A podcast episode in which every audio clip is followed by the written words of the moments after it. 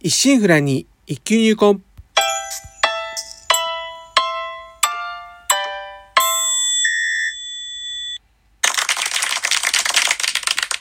おはようございます。宝春堂です。今回配信29回目となります。当番組お越しいただきありがとうございます。こうしてラジオトークでお話しできるというのも何かのご縁ということもあり、少し皆様の大切なお時間をお借りしております。当番組内容でございますが、私自身、鍼灸師ということで、巷では針やお灸って聞いたことあるけど実態よくわからない。なかなか認知度も上がらず、マイナーから抜け出せない。この鍼灸という世界を少しでも知ってもらえるよう、微力ながらもお役に立てればという番組です。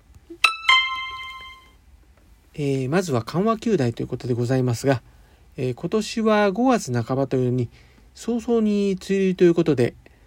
春を満喫するまでもなくあっという間に夏の扉へと引っ張られていくかのような進行早い今年の季節であります。ところで、えー最近当院へ来院される方のワードでよく聞かれますのが全体的に疲れているというものです。よく言う5月病でありますとか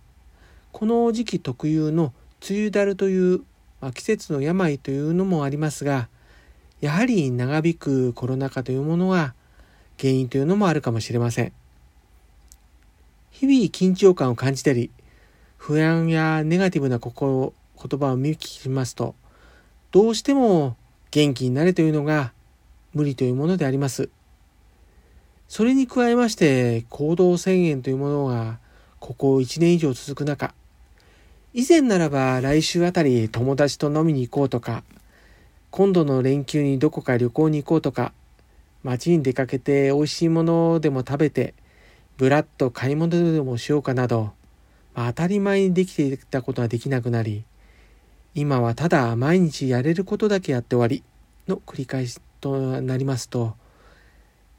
生活のメリハリもなくなり生きる活力というものが失われてしまいます。東洋医学にもあり現代でも使われている言葉で元気という言葉が出てきます東洋医学で言いますところの元気とは人体の最も根本的な気であり生命活動の原動力となるものでありますこうした元気が街中にあふれ返る日に一日も早く戻れるようにしていきたいものでありますね。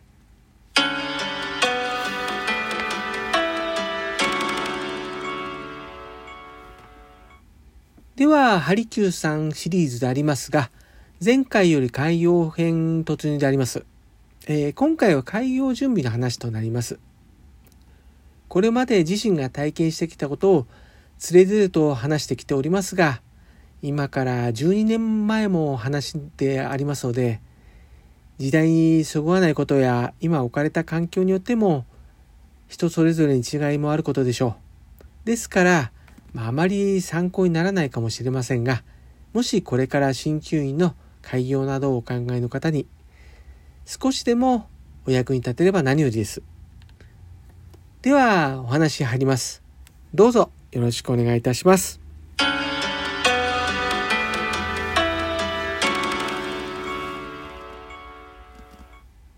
ハリキューさん開業編第2話スタート、えー前回のお話の後を忘れていたことがあり、えーまず先に、えー実は治療院を開業する前に当時国家試験合格後すぐに届け出れるものがありました、えそれは出張施術業務開始届です。国家試験合格後、え免許証はまだすぐに届きませんが、え東洋療法研修試験財団にて針師九師の登録済み証明書がすぐ発行してもらえますので、えそれと保健所様式の書類そしてまあ運転免許証などの身本人確認できるものが必要だったと思います。で今の正確な提出方法等はネット等でまご確認ください。えーまあ、当時の書類のその控えを確認しますと合格発表当日と3月27日に、えー登録済みの証明書を受け取りまして3月31日には保健所へ提出して出張施術業務ができるようになっておりました。ただこれで、え出張施術はできるものの、まあ、この時点でホームページといったものもありませんでしたし、まあ、一切宣伝とかない状況でしたので当然まあ患者さんからの依頼はなく、まあ、いわゆる形ばかりというのでありましょうかねこの時点では。ということで、えー、その届けを出してから今度はま本格的開業に向けての準備となりました。開業する場所は自宅兼ということで、えー、今を待合室に床の間のある和室を施術室とすることとしました。施術ベッドは、まあ、すでに学生時代に買っていたものがありまして、大まかな備品は在学中の2月あたりに購入しておりまして、が、まあ、まだやっぱ足りないことだらけでありました。当時、まあ、2009年になりますが自分で簡単に作ったエクセルの帳簿を振り返ってみますとまず4月に最初に揃えていたのが出張施術用のカバンでありました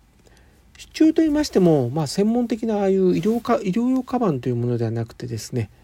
まあこの間まで近所の声優の中にありました無印良品にて、えー、化粧道具を多分入れるケースなんですかね黒っぽいやつなんですが角型の。でちょうど手頃の大きさで使い勝手が良さげということで購入しました。ちなみにこのカバンは現在も現役で出張する際とかには使っております。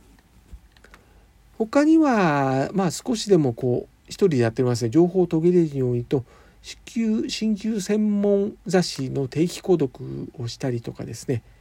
領収書などに使う鍼灸院名の印鑑とかあとまあ診察券患者着まあ、万一のための鍼灸賠償責任保険。また当時、えー、まあ、入り口を置くための鉢花なども買っておりました、えー、鍼灸院の看板はですね、えー、大学時代の友人のお母さんが書道の先生をしていたということで、え無理をお願いして木の板に墨でなんか昔帳にちょっと書いてもらいました家の中はまあ極力変えることはなくまあ古くなった障子や襖の張り替えを地元のシルバー人材センターさんに頼んだくらいであります。ただですね、それまで住んでいて、こう、祖父母の時代からのこうものがですね、たくさん残ったままとなっておりまして、施術室と待合室のスペースを確保するのにかなりのものを処分することとなりました。えー、祖父母ともども大正生まれで、まあ、戦争も経験したこともあったんでしょうか。やはり物を捨てるということをほとんどしてこなかったんでしょうね。まあまたかなり年代物のこう銀行から当時もらったやつですねなんかアルミホイルとかサランラップとかなんか粗品やらなんやらと結局まあ近所に住む友人に手伝ってもらい市の指定ゴミ袋で確かその時で70袋ぐらい台車を使って収集場所へ運んだことを記憶しております。まあ、とかなんとかこう毎日あれこれとこう進めておりましたが、開業に向けてあの核となる部分というものが偶然からこう作り作り上げられていくという時代、えー、お話はですね、またこれからという次回ということで、えー、続きます。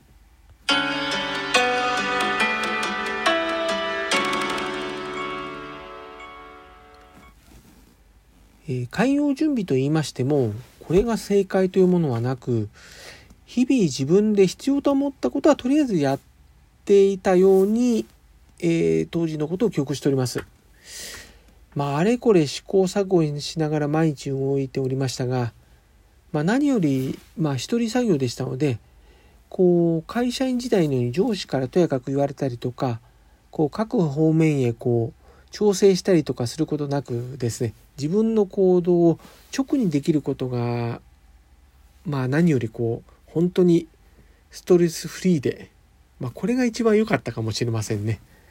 えー、では、えー、今週はこの辺ということで今後も週1回のペース日曜朝5時半配信という感じで考えております。お相手は少し忙しすぎやしませんか？柔らかな時間をあなたにの報春動画をお送りしました。お聴きいただきありがとうございました。このご時世です。どうぞご無理をなさらずお体をおいといください。